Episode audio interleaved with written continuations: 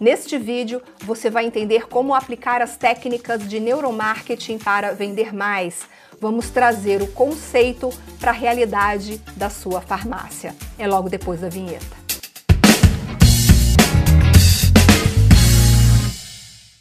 Olá, que prazer ter você aqui comigo novamente. Eu sou Viviane e este é o Ed Farmácia. Toda terça-feira a gente tem esse encontro marcado aqui às 19 horas no canal da Ascoferge. E se você ainda não se inscreveu, faça isso agora mesmo para não se esquecer e também ative o sininho das notificações para ser lembrado pelo YouTube quando um novo vídeo for publicado aqui.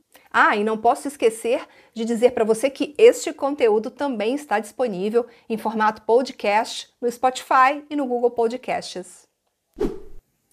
O autor dinamarquês Martin Lindstrom que analisa o comportamento do consumidor, defende que 85% das compras realizadas são decididas pelo nosso subconsciente. Olha que interessante. Ah, mas de que serve esse dado para você que tem farmácia? Serve e muito. Quem explica as técnicas de neuromarketing para a gente no programa de hoje e essas técnicas podem ajudar a farmácia a vender mais é a Tatiana Tomás, CEO da Shopper Centric professora na ISPM e especialista em comportamento do consumidor e shopper. Tatiana, muito obrigada pela sua presença aqui no canal. Eu que agradeço, Viviane, o convite.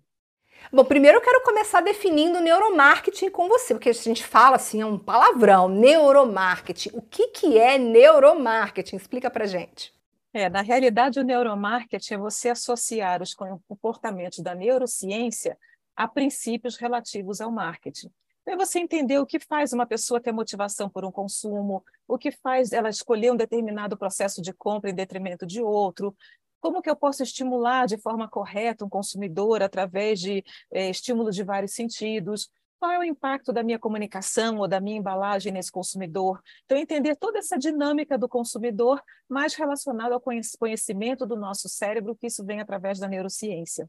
E aí o neuromarketing, ele mede basicamente três variáveis. Ele mede a atenção, o quanto o meu produto, a minha embalagem, a minha comunicação está retendo a atenção do meu consumidor, o quanto eu tenho uma comunicação relevante, o quanto ela é diferenciada.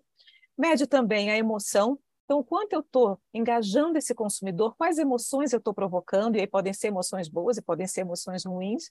E a memória, que é muito importante também, o quanto a minha marca está ficando retida nessa memória de longo prazo desse consumidor que é super relevante. E depois a gente vai voltar a esses três pilares um pouquinho mais para frente na nossa conversa.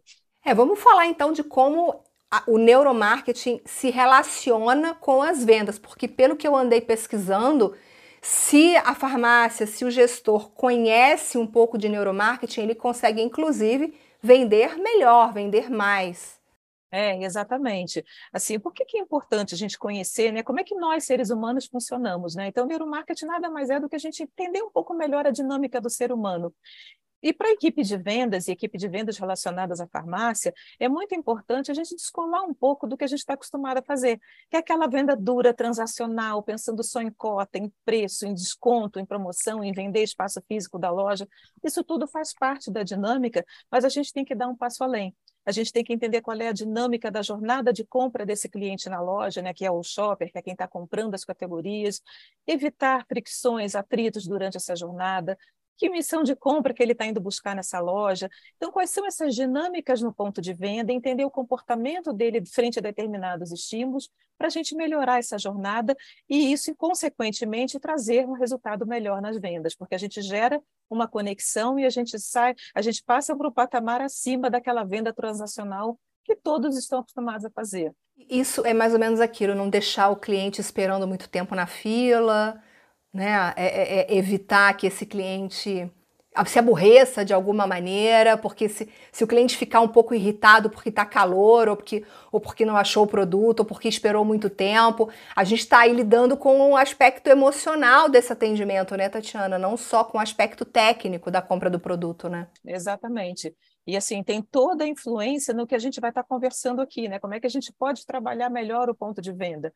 Então, tem diversos aspectos. Isso que você está falando é fundamental, Viviane. A gente eliminar os atritos é um grande aspecto de você melhorar essa jornada de compra. Então, tem esse ponto que você falou, fila no caixa. Isso é um atrito muito grande na jornada de compra.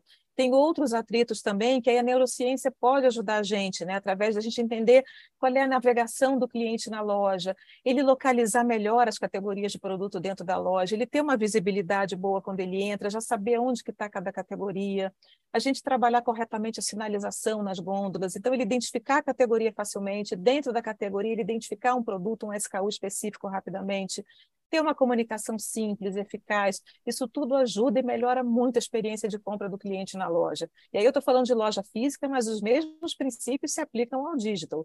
Né? Se a gente tem um app, se a gente tem um site, igualmente a gente tem que facilitar toda essa dinâmica de compra do cliente, facilitar a busca, desde que ele está da necessidade dele em buscar algum produto específico até o final, onde ele paga e ele sai. Toda essa jornada tem que ser fluida, a gente tem que buscar isso sempre. E, e, você fala em encontrar rapidamente o produto na gôndola, encontrar a categoria, encontrar o produto e o preço, porque se tem uma coisa que, por exemplo, eu fico bastante irritada, o meu cérebro não gosta, gente, é quando eu não encontro o preço daquele produto. Aí você olha várias etiquetinhas, meu Deus, mas qual é? Aí às vezes você tá com pressa, aquilo te irrita e você, ó, vaza da farmácia. Não deixe isso acontecer na sua farmácia. Tatiana, eu queria falar de design, né? Entendendo o design, como um conjunto de fatores, né? É, cor da farmácia, layout, iluminação. Esse design, ele faz parte desse, desse conceito de neuromarketing que você está trazendo para a gente. Eu estou te perguntando isso porque existe uma tendência de, de se melhorar os ambientes da farmácia para que eles fiquem mais aconchegantes, por exemplo. Né? Que impacto, considerando o conceito que você está trazendo de neuromarketing, que impacto esse design tem na decisão de compra do consumidor?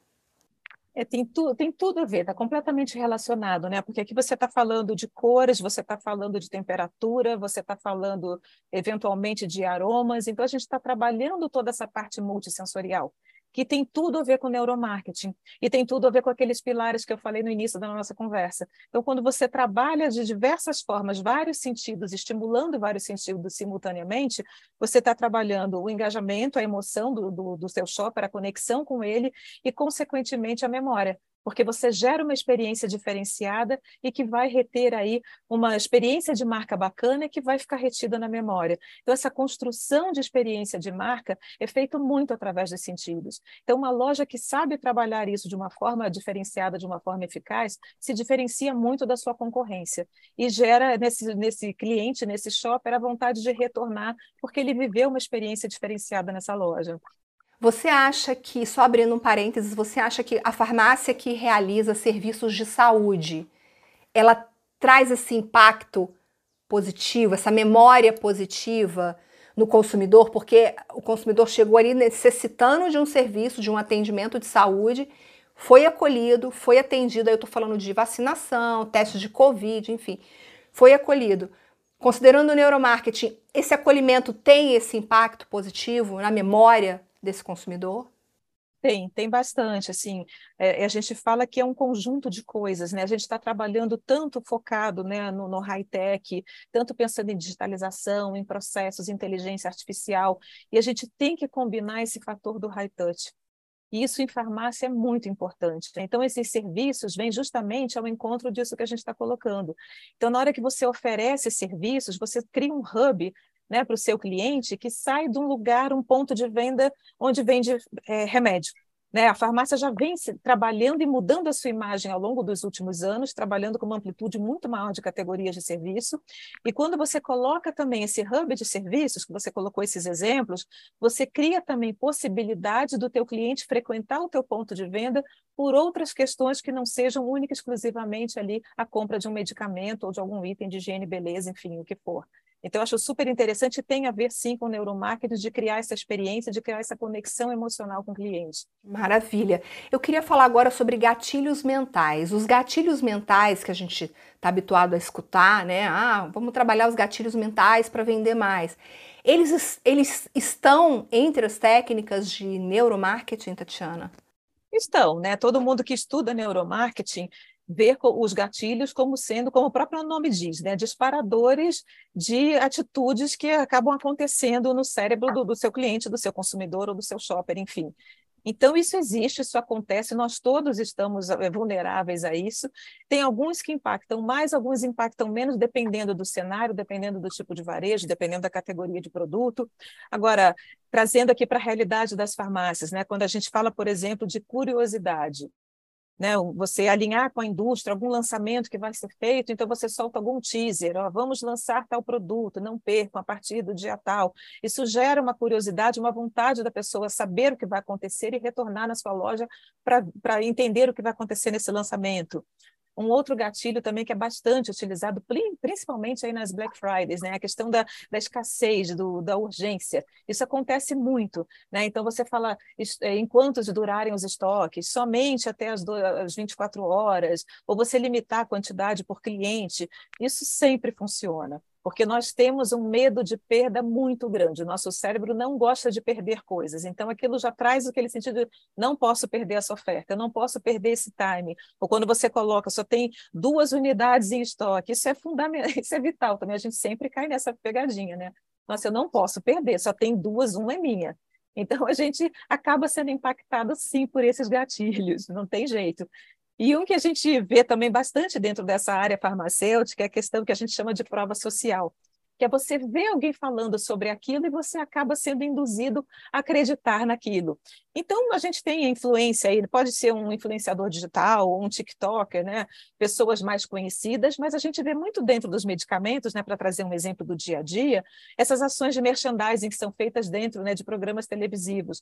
Então, a gente vê ali o fabricante falando do seu produto, e aí ele chama no merchan testemunhal, e entra aquela dona de casa, aquela senhora, aquele senhor falando que tomou o medicamento, e que resolveram, todos os problemas foram resolvidos e tal. Isso funciona muito também, porque isso encurta muito o caminho. Falar, ah, mas eu estou vendo uma pessoa como eu falando que funcionou. Então, realmente funciona, eu vou ligar lá e vou comprar. Então, essa prova social também costuma é, ter bastante influência no nosso mecanismo cerebral. Eu tenho percebido muitas redes fazendo trabalhos com influenciadores digitais, sim, né? Aí você tem stories, você tem TikTok, Instagram, Rios, enfim, isso já isso vem já crescendo fortemente no varejo farmacêutico. Você acha que funciona? Assim, é uma boa ferramenta, Rios, TikTok, para gerar essa, essa. Como que eu posso dizer? Não sei se eu posso falar em empatia, mas para gerar esse impacto nesse subconsciente do consumidor e o consumidor olha e fala: Nossa, Fulana comprou aquele produto, então eu vou comprar. Funciona mesmo dessa forma? funciona e cada vez mais os varejistas vêm trabalhando com essas ferramentas, né? E aí vou dar um passo para trás, vou trazer alguns conceitos aqui de, de neurociência só para a gente tangibilizar esse conceito do TikTok, dos rios, enfim. Né? A gente trabalha com algumas, alguns conceitos de neurociência que são super importantes e a gente vai depois fazer o gancho com isso. Então, por exemplo, a gente tem, tem um livro que é super interessante, que é do Daniel Kahneman, e nesse livro ele descreve a nossa estrutura cerebral como tendo dois sistemas, o sistema 1 e o sistema 2. Onde o sistema 1 ele é o rápido, ele é o intuitivo, ele é aquele automático. E o sistema 2 ele é mais lento, mais deliberativo, ele requer um raciocínio. Dentro dessa composição também, a gente estudou que o cérebro humano ele responde por 2 a 3% do, do peso do nosso corpo, mas ele consome 20% de toda a nossa energia. E aí um terceiro fator que a gente sabe que a gente a cada segundo a gente recebe tanto estímulo através dos nossos cinco sentidos, né? Somos bombardeados o tempo todo. E de tudo isso que a gente recebe o tempo todo, o nosso cérebro ele só capta uma quantia muito pequena, uma parcela muito pequenininha disso, na parte consciente. Então, o tempo todo o cérebro está fazendo esse processo de filtro, filtro, filtro, para ver o que é relevante, ele absorve, o que não é, ele elimina. Então, juntando todos esses fatores, né, juntando tudo, tirando um caldo disso tudo, o que, que acontece? Como o nosso cérebro consome muita energia, ele quer o tempo todo trabalhar no piloto automático, no sistema 1 que eu acabei de definir. Isso é inconsciente, gente. A gente o tempo todo busca resolver rapidamente, entender rapidamente as coisas. Então, como o cérebro quer trabalhar o tempo todo nesse modo piloto automático, economia de energia, aí entra os TikToks, entram os rios, como uma economia de energia para o meu cérebro. Eu não preciso parar para pensar. Eu não preciso ficar buscando resenhas para ver o que as pessoas estão falando sobre esse produto. Está ali.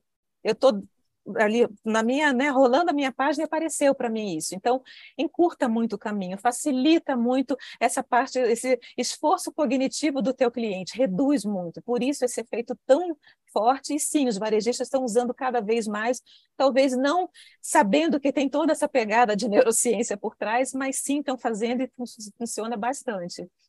Tatiana, acho que por isso que a gente precisa meditar cada vez mais, né? Porque olha, tanta informação. Eu quase toda noite faço uma meditação para poder dar conta.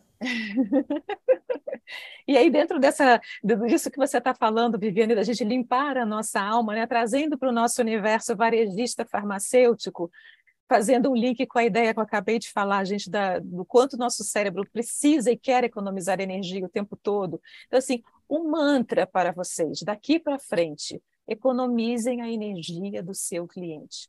Então, economizem o tempo e economizem a energia do cliente. Então, tudo que vocês forem fazer, se coloquem nos sapatos do cliente pensem, eu estou economizando a energia dele? Essa mecânica promocional está fazendo sentido? Né? Quando a matriz faz alguma mecânica promocional, avisou a loja, para o pessoal da loja não ficar ali vendido na frente do cliente e gerar um atrito para o cliente, né, para facilitar essa dinâmica na loja. Quando eu estiver fazendo alguma exposição, mudar o layout da minha loja, está simples, está fácil para o cliente identificar.